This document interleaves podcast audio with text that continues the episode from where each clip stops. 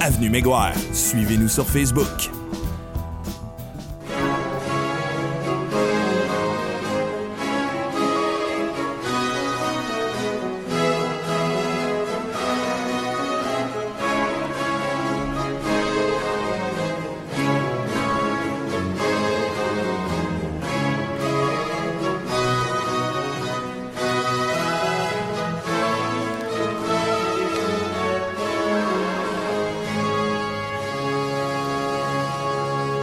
Bonsoir, chers auditeurs et auditrices, et bienvenue à cette nouvelle émission de 3600 secondes d'histoire. Vous me reconnaissez, Myriam Cyr au micro, et aujourd'hui, je suis en compagnie de Charles. Bonsoir, Charles. Bonsoir. Et de François et Christian à la console. Bonsoir, messieurs. Bonsoir. Christian vous dit bonsoir aussi. Aujourd'hui, notre émission est consacrée au droit et à la justice en Nouvelle-France, la norme esclavagiste au Canada au 17e et 18e siècle. Et nous avons en entrevue M. David Gilles. Bonsoir, M. Gilles. Bonsoir. Donc, M. Gilles est professeur à l'Université de Sherbrooke à la faculté de droit. Il travaille en ce moment euh, sur le statut de la femme marchande publique en comparaison, en comparant pardon, les villes de la Nouvelle-France et celles de euh, la ruée vers l'or en Californie. Il arrive tout juste d'une année d'études et de recherche en Europe. Il est arrivé hier, donc nous le remercions infiniment d'être avec nous ce soir. Nous allons tout de suite en musique. Charles vous fera la présentation euh, des chansons ce soir. Qu'est-ce qui nous réserve en ouverture? En première chanson ce soir, Le Huron, ouverture d'André Ernest Modeste Grétry, compositeur liégeois à l'époque de la principauté, maître des opéras durant la seconde moitié du 19e siècle, il deviendra le protégé de Napoléon. Alors nous écoutons Le Huron.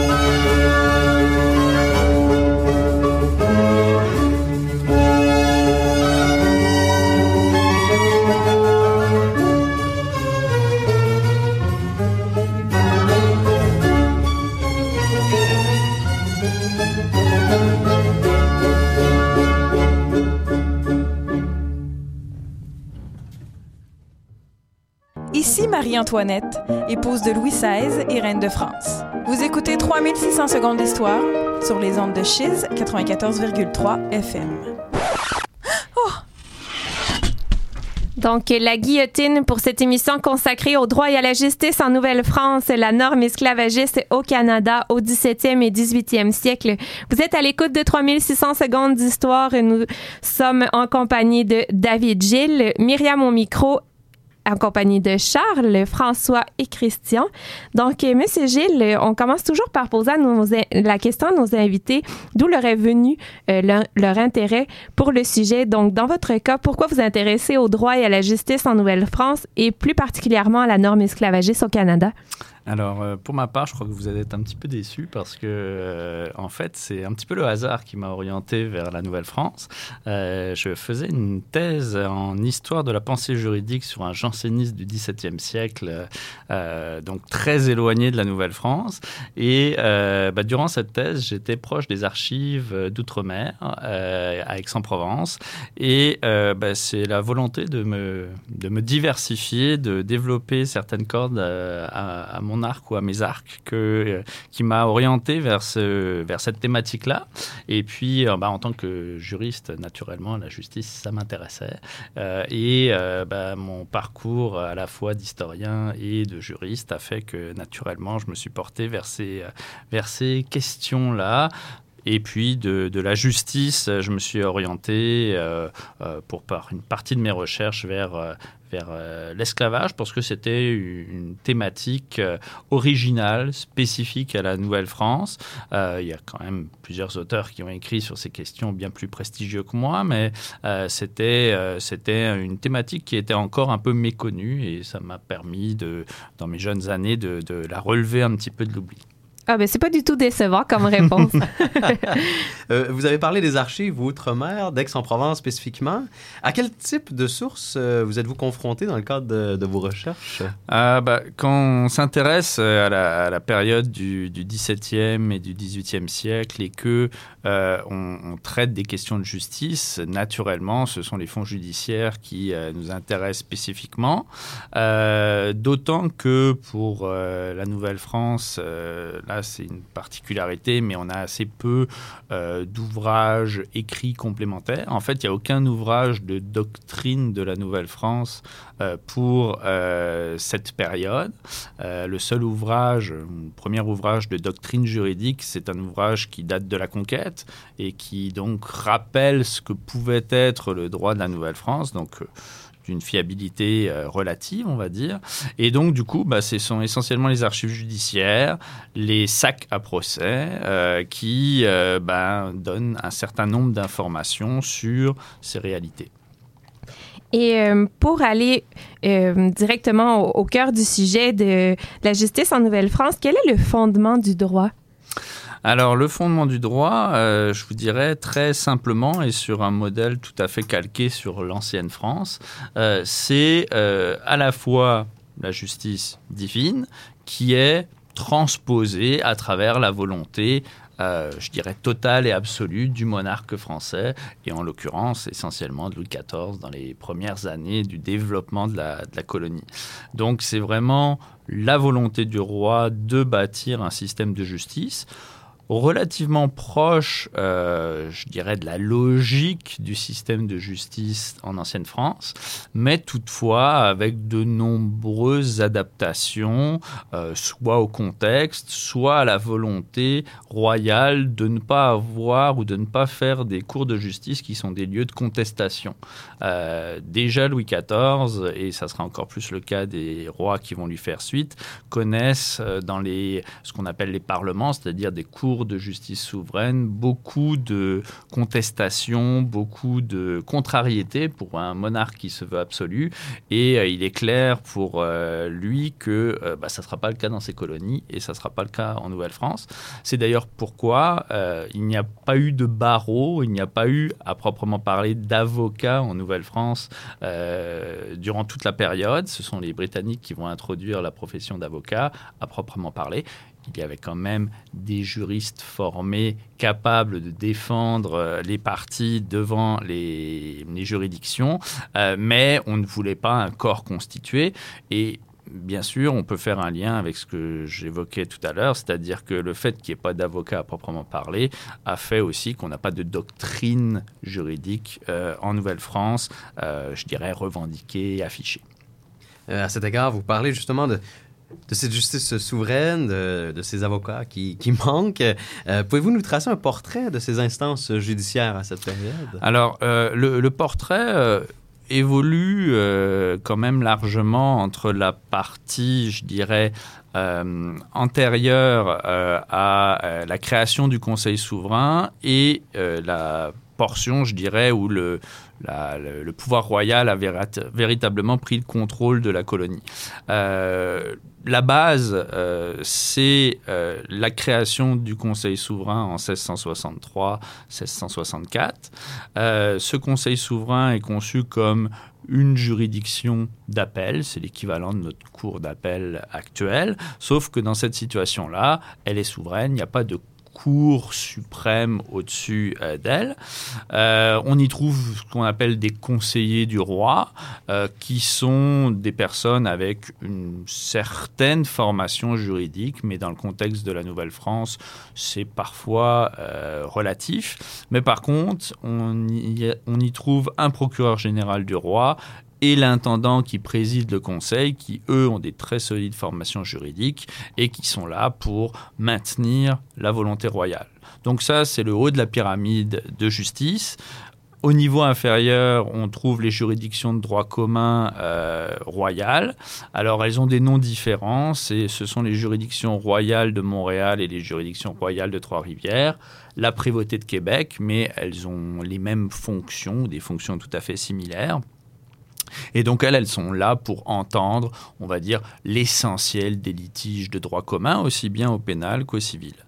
Et puis, dans quelques seigneuries, on trouve aussi des euh, justices seigneuriales, euh, mais euh, dans le contexte de la colonie, les justices seigneuriales sont relativement peu rentables, euh, elles coûtent relativement cher pour ce qu'elles rapportent, et donc euh, seules les grosses seigneuries ou les seigneurs qui ont envie de jouer, euh, je dirais, davantage de pouvoir sur leur seigneurie, les installent. Et donc c'est quand même une part assez négligeable, et elles traitent les petites affaires de bûchage ou de, de, de droit de la famille, on va dire, très, très pratico-pratique. Vous parlez de justice seigneuriale. En matière de propriété, justement, est-ce que le système seigneurial s'applique aussi scrupuleusement de ce côté-ci du continent que outre-mer? Alors, euh, je ne dirais pas aussi scrupuleusement, mais peut-être euh, aussi peu scrupuleusement euh, que en ancienne France. Euh, mais c'est peut-être le, le terme scrupuleusement qui est pas tout à fait adéquat. En fait, on a un système seigneurial et, et qui, est, qui est très étudié et excellem- excellemment étudié par mon, mon collègue Benoît Grenier à Sherbrooke. Il faut quand même que Qu'on salue je- d'ailleurs. Je, je- je salue euh, euh, mes, mes amis de, de la maison euh, qui euh, donc ce système seigneurial est, un système qui est vraiment calqué sur le modèle continental avec euh, je dirais une rigueur dans son application somme toute assez similaire à ce qu'elle peut être en ancienne France par contre euh, certains droits euh, certaines, je dirais, réalités juridiques ne sont pas tout à fait les mêmes. Et globalement, il y a un sentiment de souplesse qui se dégage du régime seigneurial en Nouvelle-France, euh, qui ne se retrouve pas à proprement parler dans l'ancienne France. Et est-ce qu'on peut euh, déterminer un moment où euh, il y a une certaine spécificité? Pour quelles raisons se distancie-t-on de la métropole pour la gestion des affaires euh, coloniales? Euh, alors non, malheureusement, il n'y a pas vraiment de, date euh, à, déterminer. En fait, je, serais tenté de dire dès l'origine, parce que bah, d'abord le choix du régime de colonisation à l'origine par les compagnies commerciales, c'est déjà un choix original et c'est déjà une distanciation par rapport au modèle métropolitain classique. Euh, et euh, c'est vraiment un travail, alors on pourrait dire pointilliste, sauf qu'il n'y a personne derrière le pinceau. C'est-à-dire que on, a véritablement touche par touche des petites innovations, des petites transformations qui font que, somme toute, quand on regarde le portrait global, bah, c'est pas tout à fait la même chose. Ça y ressemble beaucoup, les structures semblent être les mêmes, mais on a beaucoup de différenciation.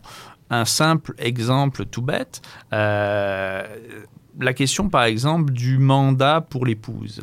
Euh, dans un régime juridique qui laisse peu de liberté à l'épouse, euh, où elle est une mineure euh, vis-à-vis de la volonté de son mari, il existe en ancienne France comme en Nouvelle-France, la technique du mandat, c'est-à-dire la possibilité pour le mari d'autoriser sa femme à faire certains actes juridiques.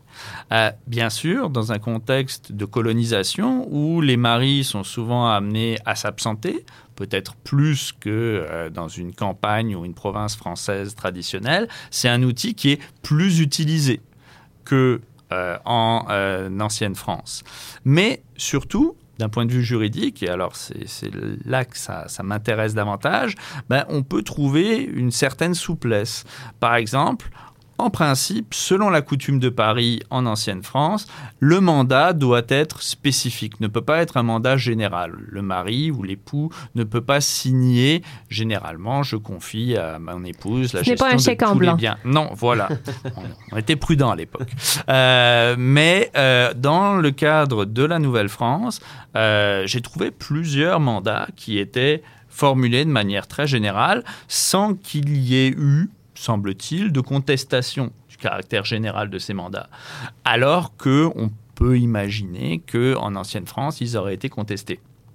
Donc, on voit que euh, le droit est le même, mais il semble qu'on travaille un petit peu, et puis c'est ça le boulot des juristes, hein, c'est euh, pas forcément d'appliquer les règles, mais aussi de trouver des espaces de vie autour des règles, et euh, ben, on arrive à les, à les adapter, à les transformer quelque peu. Puis je me demandais, euh, dans le cadre de vos recherches, euh, sur quels quels litiges vous apparaissent les plus nombreux et de quelle nature sont-ils?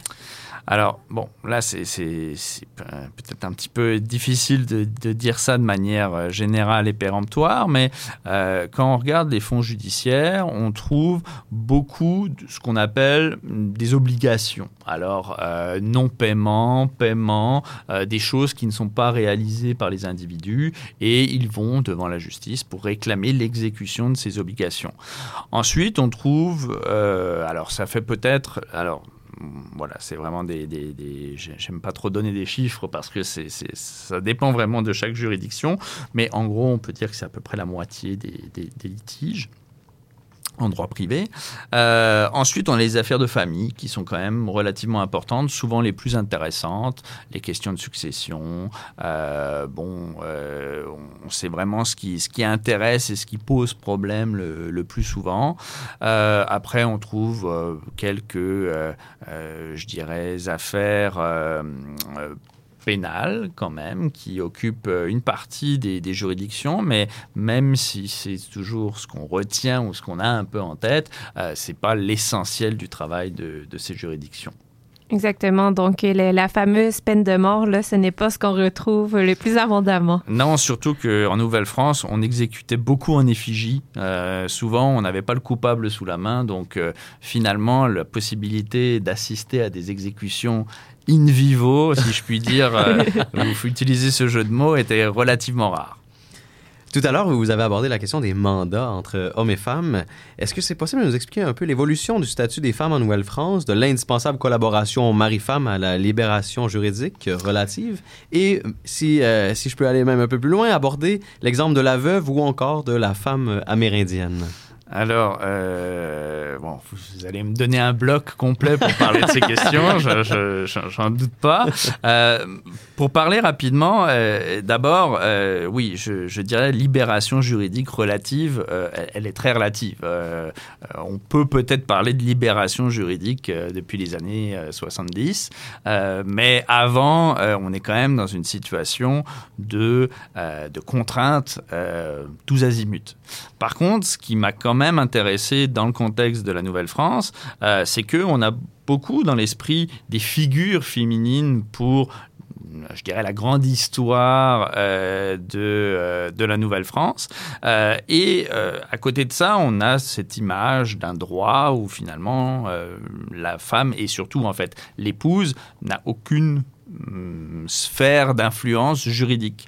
Et euh, on se rend compte que, bah, justement, le contexte colonial, l'absence des maris, euh, la nécessité de collaborer, euh, bah, font que dans un droit qui est foncièrement misogyne, on est capable de trouver un certain nombre d'outils, un certain nombre de portes qui permettent à des femmes, euh, comme par exemple euh, Louise de Ramsay, euh, de bâtir un certain pouvoir juridique, agir au nom de leurs fils, de leurs époux absents, et bah, gérer les affaires comme elles pourraient le faire.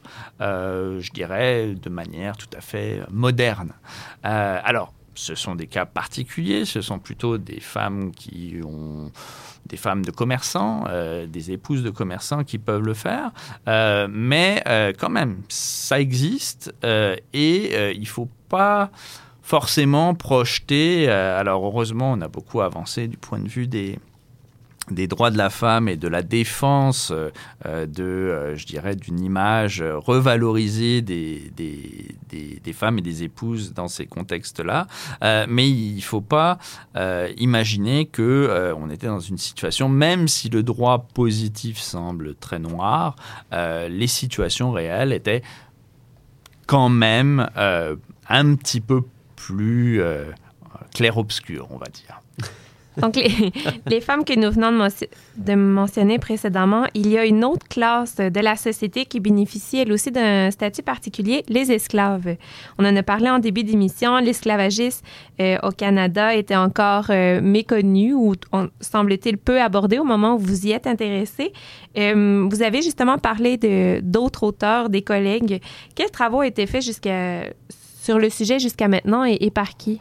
Alors, vous, vous, me faites beaucoup d'honneur, mais euh, malheureusement, c'est, cet honneur euh, ne m'échoit pas. Euh, en fait, oui, c'est vrai, par exemple, chez les juristes, c'était relativement peu connu ou peu mis de l'avant, euh, mais euh, le, grand précurseur en, la matière, et, je n'ai fait que reprendre ses traces, c'est Marcel Trudel qui a travaillé sur ces questions et qui a, posé véritablement les bases euh, d'une, je dirais, d'une réinvention au sens de redécouverte de cette réalité-là. Et un, autre collègue qui est intéressant parce qu'il est dans le monde anglo-saxon, c'est Rushford, euh, qui euh, lui aussi a écrit, alors lui plus spécifiquement sur les esclaves amérindiens à Montréal, et qui a fait avancer la, recherche de manière assez intéressante. Donc maintenant, c'est un, domaine où il y a encore des choses à faire. il, y a, certaines questions qui sont encore mal connues. Malheureusement, les sources sont pas toujours très évidentes à trouver, euh, mais du point de vue du juriste, euh, on, le verra tout à l'heure, il y, a, des choses très intéressantes sur finalement qu'est-ce que c'est qu'être esclave et euh, dans quelle mesure est-ce qu'on peut quand même agir juridiquement et vivre dans une situation qui, somme toute, est, nie le caractère humain de ces personnes. Donc, ça s'annonce très intéressant. C'est ce qui met un terme à ce premier bloc euh, prolégomène de, la justice, de la, pratique, pardon, de la justice en Nouvelle-France. Et, maintenant, Charles, nous allons en musique. Oui, j'ai l'immense bonheur de vous présenter un, artiste que j'ai découvert tout récemment, euh, Michael euh, Kiwanuka. Euh, un album en fait sublime, exceptionnel, moi j'ai trouvé, qui est sorti en 2016, album euh, qui s'intitule Love and Hate, consacré son de l'année en 2012. Vous allez voir un son un peu gospel. Le titre de cette chanson, Black Man in a White World.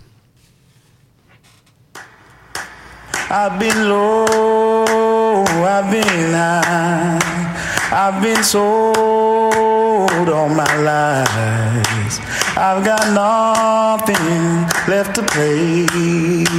I've got nothing left to say. I'm a black man in a white world. I'm a black man in a white world. I'm a black man in a white world. I'm a black man in a white. I'm in love, but I'm still sad. I found peace, but I'm not glad. All my nights and all my days, I've been trying the wrong way. I'm a black man in a white world. I'm a black man in a white world. I'm a black man in a white world. I'm a black man in a white world. Like I've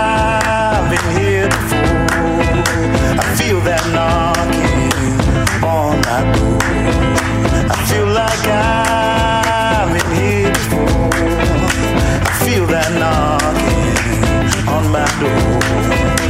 And I've lost everything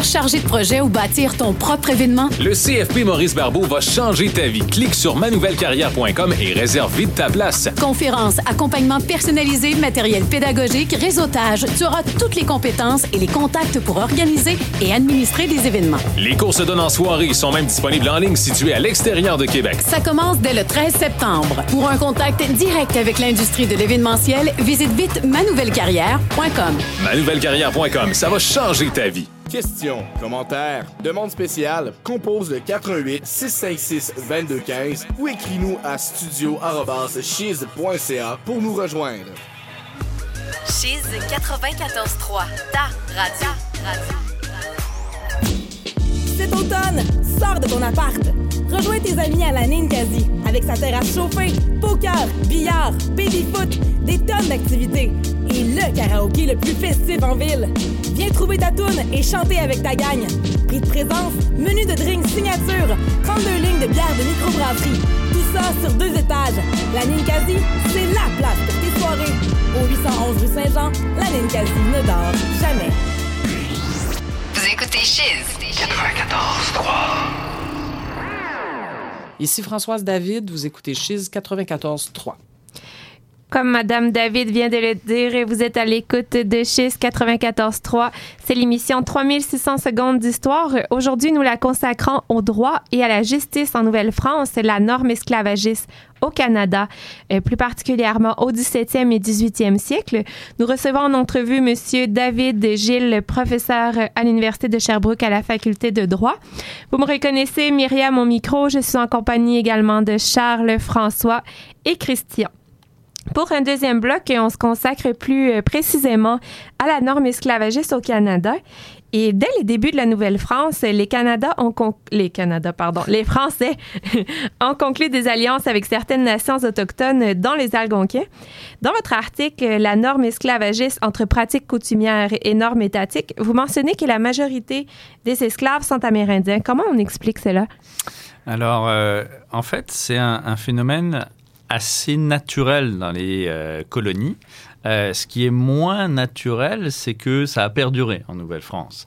Euh, dans les, euh, ce, qui va devenir les 13 colonies américaines, les premiers esclaves sont aussi des esclaves amérindiens. On le sait, pour les, colonies espagnoles, c'est l'extermination des peuples amérindiens a été la, première tâche que se sont fixées, entre guillemets, les, les colonisateurs.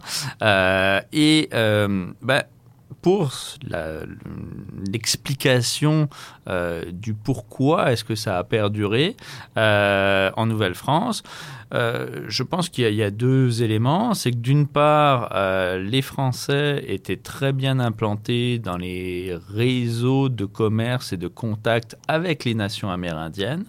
Et ce sont essentiellement les nations amérindiennes qui apportaient des prisonniers en esclavage vers les colonies du nord euh, de l'Amérique que ce soit chez les Français ou chez les Britanniques. Euh, et puis l'autre euh, aspect qui peut expliquer qu'on en est resté à un esclavage majoritairement amérindien, bon, on va passer le caractère, je dirais, euh, climatologique qui fait que, bon, on peut imaginer que les, populations d'origine africaine ont subi un, choc thermique relativement violent. Mais je pense que c'est surtout parce que euh, la, forme d'esclavage qui est choisie euh, en Nouvelle-France est essentiellement un esclavage de domesticité. Euh, et en raison notamment de la pression démographique qui est différente, en, en ancienne France, dans l'Europe de cette, de cette période-là, les gens qui ont des, des biens, et bien souvent, ils ont des valets des valets de ferme, des valets euh, pour euh, prendre soin de leur quotidien, on va dire. Euh, mais en Nouvelle-France, les colons qui se présentent, les colons d'origine européenne, eh bien, obtiennent facilement une terre et ont aucun intérêt à se mettre dans une situation somme toute, de, dépendance et d'infériorité. Alors du coup, ben, on cherche à obtenir des valets, des aides euh, bah, dans des populations euh, qui sont euh, réduites à l'esclavage. Donc je pense que c'est ça ce qui peut expliquer le fait qu'on a une majorité d'esclaves d'origine amérindienne par rapport à les colonies à sucre. Et bien sûr, la structure du travail, bon, on a très peu euh, les, les, les, colons qui possèdent des esclaves en Nouvelle-France. euh, au grand maximum, c'est une dizaine d'esclaves. Euh, donc ce ne sont pas les, images qu'on a traditionnelles de l'esclavage, comme on, les verra évoquer avec la chanson suivante sur le- l'esclavage noir américain. On, a vraiment des, des structures qui sont beaucoup plus petites et qui ne nécessitent pas un travail euh, extérieur similaire à celle des colonies. Et cette question euh, de structure du travail nous euh, m'interroge sur la question du statut social des Amérindiens en, lui-même, et également de, des prisonniers, des femmes, voire même des enfants. Alors, euh, c'est assez difficile de, se représenter exactement la place des Amérindiens euh, dans la société de la Nouvelle-France. On côtoie beaucoup de, populations différentes. On côtoie effectivement des esclaves amérindiens, mais on côtoie aussi des Amérindiens qui sont euh, dans des implantations traditionnelles à proximité des villes, comme on le voit à Québec, bien évidemment, on le sait tous. Euh, mais on voit aussi certains Amérindiens ou certains individus qui euh, peuvent obtenir des concessions sur certaines seigneuries et exploiter, parfois marier une blanche, euh, et exploiter des terres. Donc, il y a quand même une certaine diversité. Et pour ce qui est de l'esclavage, eh bien, là, c'est tributaire, bah, finalement, des, euh, des luttes euh, entre populations amérindiennes euh, qui se déroulent pas sur le, Saint-Laurent, mais qui se déroulent en fait plutôt à l'ouest du Mississippi. Et ce sont ces populations-là qu'on va emmener dans le nord du continent et qui vont être réduites en esclavage à ce moment-là. On comprend que les esclaves en Nouvelle-France, euh, on leur attribuait davantage des, travaux domestiques. Euh, mais de quelle manière sont-ils traités? Quel est le lien entre les, le, maître et les esclaves, les droits et les obligations de chacun? Alors, euh, alors bien sûr, le statut juridique d'un esclave, en Nouvelle-France comme dans les autres colonies, autant d'ailleurs britanniques que françaises, c'est d'être un bien. Donc, juridiquement parlant, ces personnes sont des biens. Donc on peut les vendre, on peut les acheter. Et par exemple, il y a des contrats de déménagement qui sont faits où on liste eh bien, le lit, les hardes et un ou deux esclaves. Donc c'est ça le statut juridique. Sauf que euh, la réalité sociale euh, est très diverse. Euh, bien sûr, on a des esclaves qui sont traités comme des biens par leur maître. Euh, mais on a aussi des rapports personnels qui font beaucoup penser, euh, justement, je parlais des, valets tout à l'heure, on, a tous déjà vu des, des pièces de Beaumarchais, par exemple, hein, le mariage de Figaro et autres, où on a la relation maître-valet, qui sont à la fois des relations où bah, le maître ne paye à peu près jamais les gages, euh, où le valet accepte un certain nombre de choses, puis en accepte pas un certain nombre d'autres. Et bien souvent, on voit cela apparaître dans les relations entre certains euh, maîtres et certains esclaves. J'ai deux petits exemples euh, à, évoquer. Euh, D'une part, dans le cadre d'une affaire criminelle, on voit une situation où un, un maître et son esclave sont mis en geôle et le maître, voyant que son esclave est malade, fait la demande à la justice d'élargir son esclave parce qu'en fait, il n'a agi que sous ses ordres. Donc là, on voit un criminel, qui fait quand même preuve d'une certaine humanité. Et puis un autre esclave qui est encore plus dérangeant, entre guillemets, pour le juriste, euh, c'est euh, la situation où des esclaves, euh, alors, j'allais dire, signent des contrats en leur nom propre, alors même qu'ils sont esclaves, des contrats euh, qu'on appelle de voyageurs, c'est-à-dire qu'ils s'engagent à aller dans les pays d'en haut, chercher dans certains points, euh, postes de traite comme Michilimackinac ou euh, à Détroit, chercher des pots, les ramener à Montréal, et là, le juriste comprend pas, parce qu'en fait, juridiquement, l'obligation devrait peser sur le maître. C'est lui seul qui est capable d'avoir des obligations. Et puis, euh, je dirais d'un point de vue sociologique, on se dit, bah, finalement, si l'esclave est aussi esclave qu'il paraît, pourquoi est-ce que une fois qu'il a les pots à Michilimackinac, il part pas il rentre pas chez lui? Euh, et là, on a des esclaves qui font année après année le chemin, aller-retour, et qui reviennent. Donc, il faut vraisemblablement avoir à l'esprit que oui, ce sont des statuts esclavagistes, très, euh, je dirais, euh, euh, peut, sur lesquels on peut jeter l'opprobre, mais vraisemblablement, les rapports humains qui se trouvaient derrière étaient beaucoup plus divers que ce qu'on peut imaginer de manière habituelle. Les États-Unis, 13 colonies, sont reconnus pour exploiter des, des Africains, notamment dans les plantations du Sud. À la même époque, retrouve-t-on les esclaves d'origine africaine sur le territoire de ce qui forme aujourd'hui le Canada? Et si oui, pourquoi procède-t-on à ce changement euh, de groupe euh, ou clientèle, entre guillemets? Euh, ben, je vous dirais d'abord euh, le- l'esclavage africain aux, États-Unis a, surtout lieu au 18e. Euh, Il y en a déjà au 17e, euh, mais c'est vraiment au 18e et au 19e siècle que ça se développe de manière très très importante. Ensuite, bah, il se trouve que l'essentiel des esclaves africains, ils sont vendus dans les Antilles.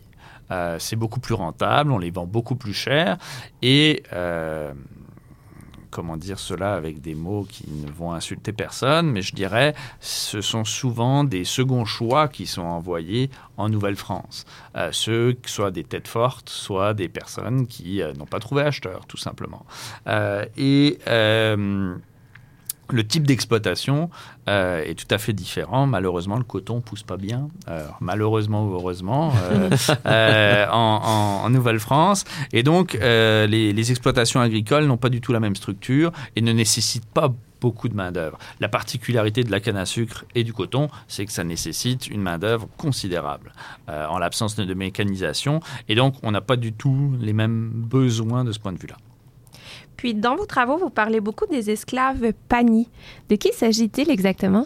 Alors, euh, c'est toujours une petite difficulté. Euh, en fait, euh, souvent, ça, parlera peut-être plus à notre imaginaire. les- les Américains parlent des ponies qu'on voit dans certains westerns et autres. Euh, en fait, ça identifie euh, une, euh, une population amérindienne spécifique euh, qui se trouve euh, aujourd'hui dans, dans ce qui est le, le- le Haut-Missouri le Nebraska.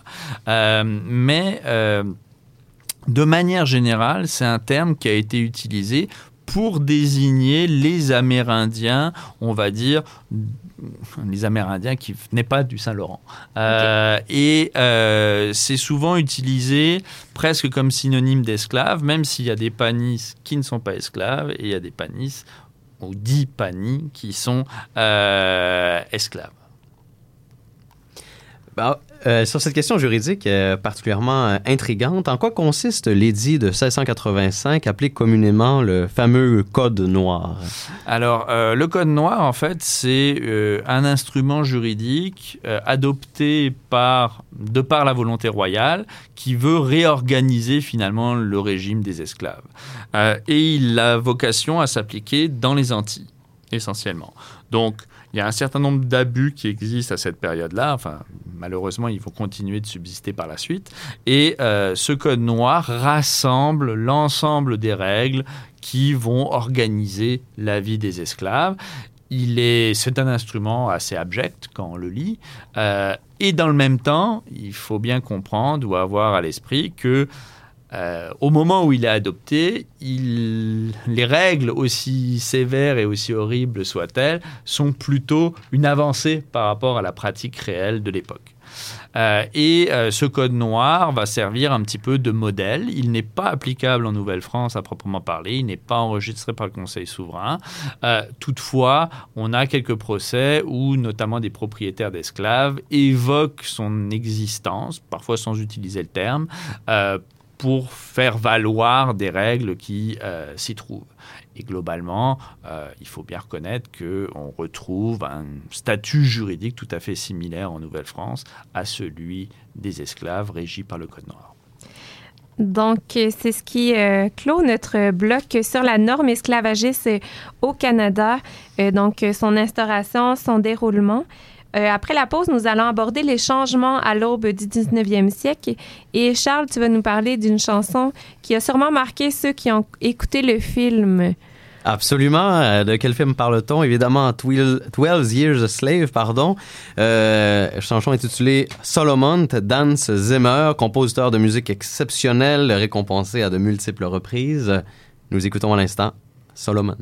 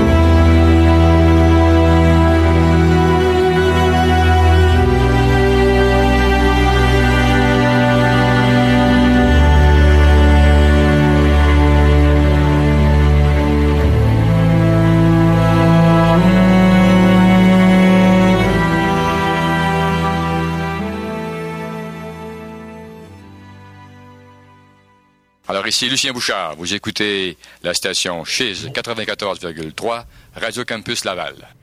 Donc, vous êtes toujours à l'écoute de 3600 secondes d'histoire. Aujourd'hui, une émission consacrée au droit et à la justice en Nouvelle-France, la norme esclavagiste au Canada. Nous recevons en entrevue Monsieur David Gilles. Vous me reconnaissez, Myriam au micro. Je suis en compagnie également de Charles, François et Christian. Juste avant la pause, nous avons parlé de la norme esclavagiste au Canada. Il y a une question que nous n'avons pas eu le temps de poser au sujet de l'absence de législation esclavagiste explicite qui a renforcé pendant longtemps l'idée que la Nouvelle-France est une colonie sans esclaves. De quelle manière la coutume est-elle devenue une norme, une règle ou une loi, entre guillemets, en Nouvelle-France? Alors, euh, effectivement, c'est une question qui a, qui a beaucoup nourri, euh, je dirais, ce, mythe de, l'absence d'esclavage en Nouvelle-France et que Marcel Trudel a, fait exploser, entre guillemets, dans les années 60-70.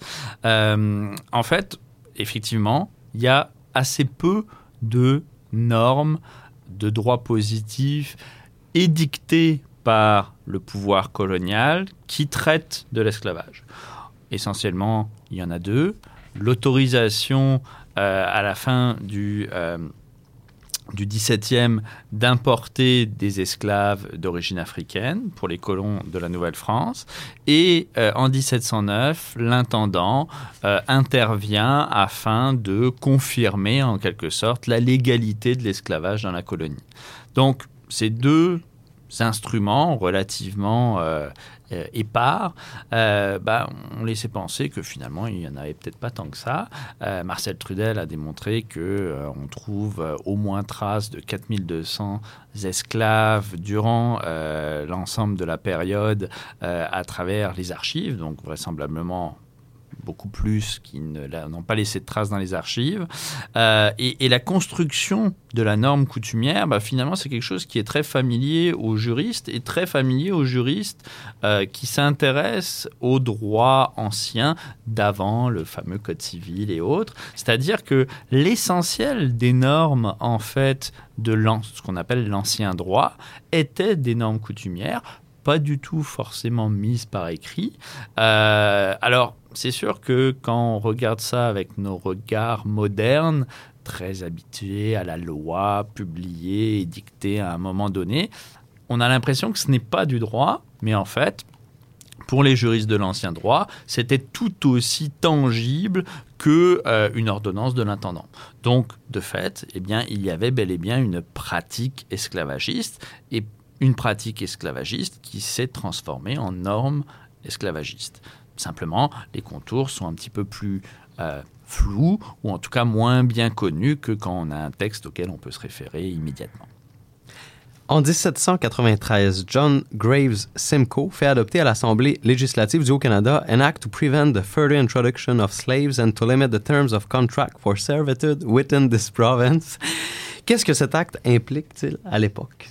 Alors, euh, d'abord, euh, c'est euh, une belle innovation de la part du gouverneur du Haut-Canada, puisque pour le Bas-Canada, on va jamais arriver à faire passer une loi similaire en raison d'un certain nombre d'oppositions, on va dire cela comme ça. Et en gros, cette norme aboutit à la mise en place progressive d'un système qui va abolir l'esclavage. Autrement dit, bah, on prévoit que tous les esclaves qui sont esclaves actuellement dans le Haut-Canada eh vont perdre petit à petit leur statut. Et donc, euh, on va créer un exemple euh, relativement novateur pour le continent nord-américain de territoire où il n'y a plus, à relativement court terme, d'esclavage. Et c'est ce qui va euh, permettre, quelques dizaines d'années plus tard, la mise en place de ce qu'on appelle euh, le Underground Railroad, euh, c'est-à-dire le fait que euh, à travers les États-Unis, toute une série de, je dirais, d'abolitionnistes ont favorisé le l'envoi d'esclaves en fuite jusqu'au nord du continent, et une fois qu'ils arrivaient en, dans l'Ontario actuel, eh bien là, on ne pouvait plus réclamer leur propriété.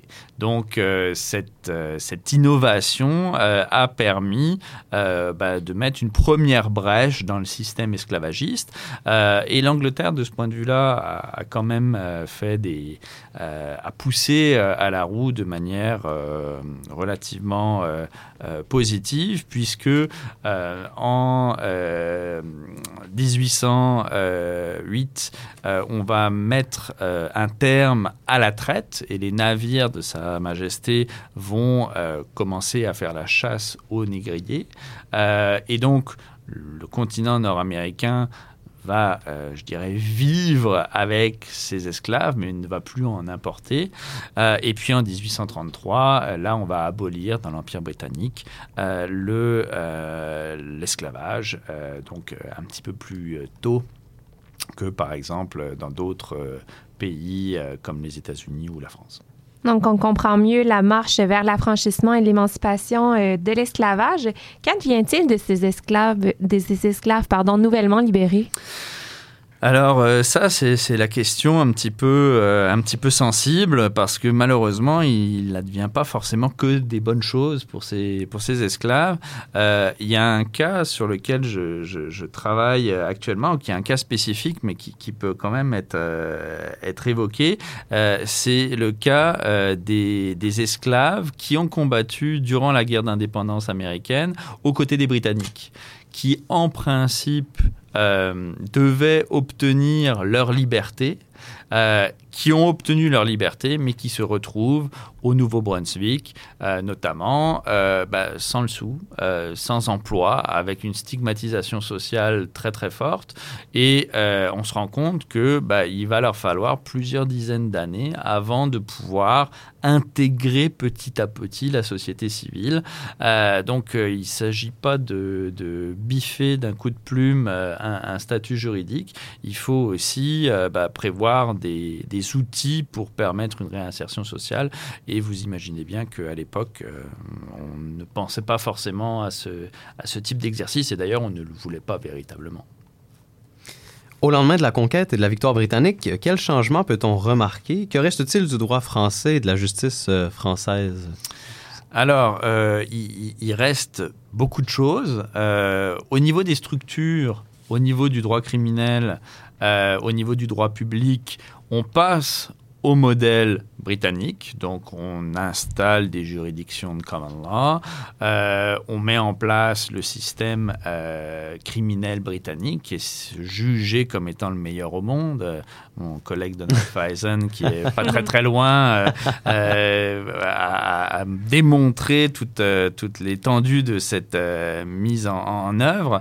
Et pour ce qui est du droit civil, eh bien, on le cantonne pardon, au droit privé. Alors, euh, les questions de succession, les questions de mariage, les questions d'obligation, avec toute une série de euh, bémols, entre guillemets, où on laisse quand même une porte euh, à des préceptes de common law. C'est par exemple la liberté testamentaire, c'est par exemple euh, toutes les plusieurs questions commerciales qui vont être régies par un droit privé d'origine britannique. Puis, euh, si on se projette dans le temps, un siècle après la conquête et au lendemain de la Confédération, comment peut-on décrire l'identité juridique et normative euh, dans la province de Québec? Alors, De ce qu'on appelait Province of Québec? On, on parle de, euh, on parle de bijuridisme. Euh, c'est un terme alors qui est euh, un peu anachronique parce qu'à l'époque c'est pas véritablement celui-là qu'on qu'on utilise, mais il y a une mixité juridique certaine. La, la Confédération euh, intervient aussi peu de temps après le Code civil du Bas-Canada de 1866. hein. on voit que les dates sont importantes. 1866, Code civil du Bas-Canada, et hop, ensuite on passe à une structure beaucoup plus large. Euh, c'est pas qu'un hasard. Euh, donc l'identité juridique, on va dire, de tradition française. S'est installé, a pris ses marques, n'est plus tout à fait du droit français. Euh, attend peut-être encore de s'affirmer vis-à-vis du droit anglo-saxon, mais euh, si les luttes ont été relativement chaudes au tournant euh, du 19e et du 20e siècle, euh, on peut dire, et mon collègue Michel Morin de l'Université de Montréal a, a- beaucoup travaillé là-dessus, on peut dire qu'à partir des années 1920, euh, même la Cour suprême euh, commence à défendre une spécificité euh, du euh, droit civil et notre collègue Silvio Normand a, a démontré qu'on a une forme de défense de cette intégrité du droit civil dans la province qui permet de nos jours bah, d'avoir encore cette mixité et puis cette spécificité d'origine française. Malheureusement, c'est tout le temps que nous avions pour cette émission consacrée au droit et à la justice en Nouvelle-France, la norme esclavagiste au Canada au 17e et 18e siècle. Merci infiniment, Monsieur Gilles. C'est très intéressant. Avec plaisir. Votre passage a été remarqué certainement. Donc, euh, Charles, que nous réserves-tu euh, euh, pour terminer cette émission en beauté? Ce soir, nous terminons avec euh, la remarquable Nina Simone euh, et cette chanson euh, Strange Fruit, un poème écrit par Abel Mirabal, un véritable réquisitoire contre le racisme aux États-Unis.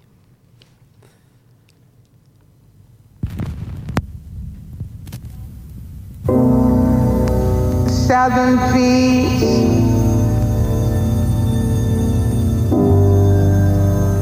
barren,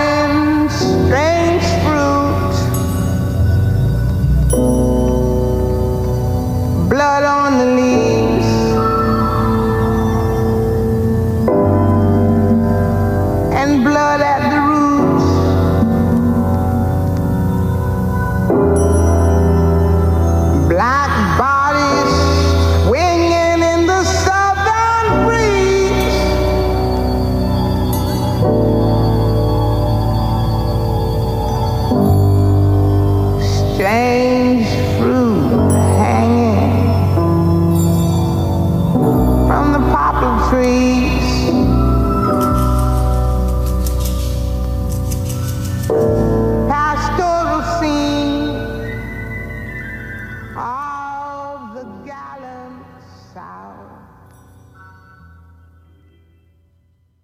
Durant quelques heures, les musiciens, les danseurs et les spectateurs ont vibré au même rythme.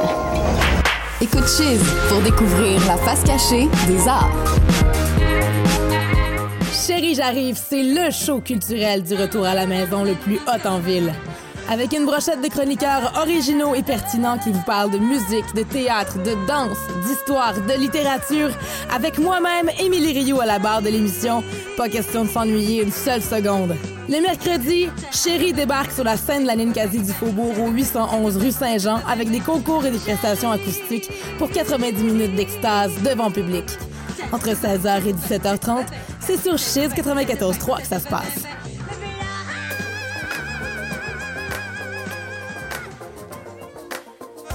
Chiz 94.3, Impact Campus, le Café Foualier et la microbrasserie Farnham sont fiers de vous présenter la Micro, une bière blanche et légère aux arômes fruités qui sera bien accompagner vos pauses et vos soirées. La Micro, disponible exclusivement au Café Foualier dans le pavillon des jardins de l'Université Laval. Salut, ici Marianne, vous écoutez le Créole Soldier Show sur Chiz. Créole Soldier. Big up Créole Soldier. Créole Soldier. Tous les jeudis 22h sur Chiz 94.3. Rendez-vous tous les jeudis soirs pour deux heures de son de système en direct. Créosoja Show de 22h à minuit. Ça se passe sur Cheese 94.3 et cheese.ca. Soldier Show. Du 8 au 10 septembre, le festival Envol et Macadam est de retour. En collaboration avec la bière Tremblay, les meilleurs bands prennent d'assaut le centre-ville de Québec. Au programme, Bad Religion, Me First and the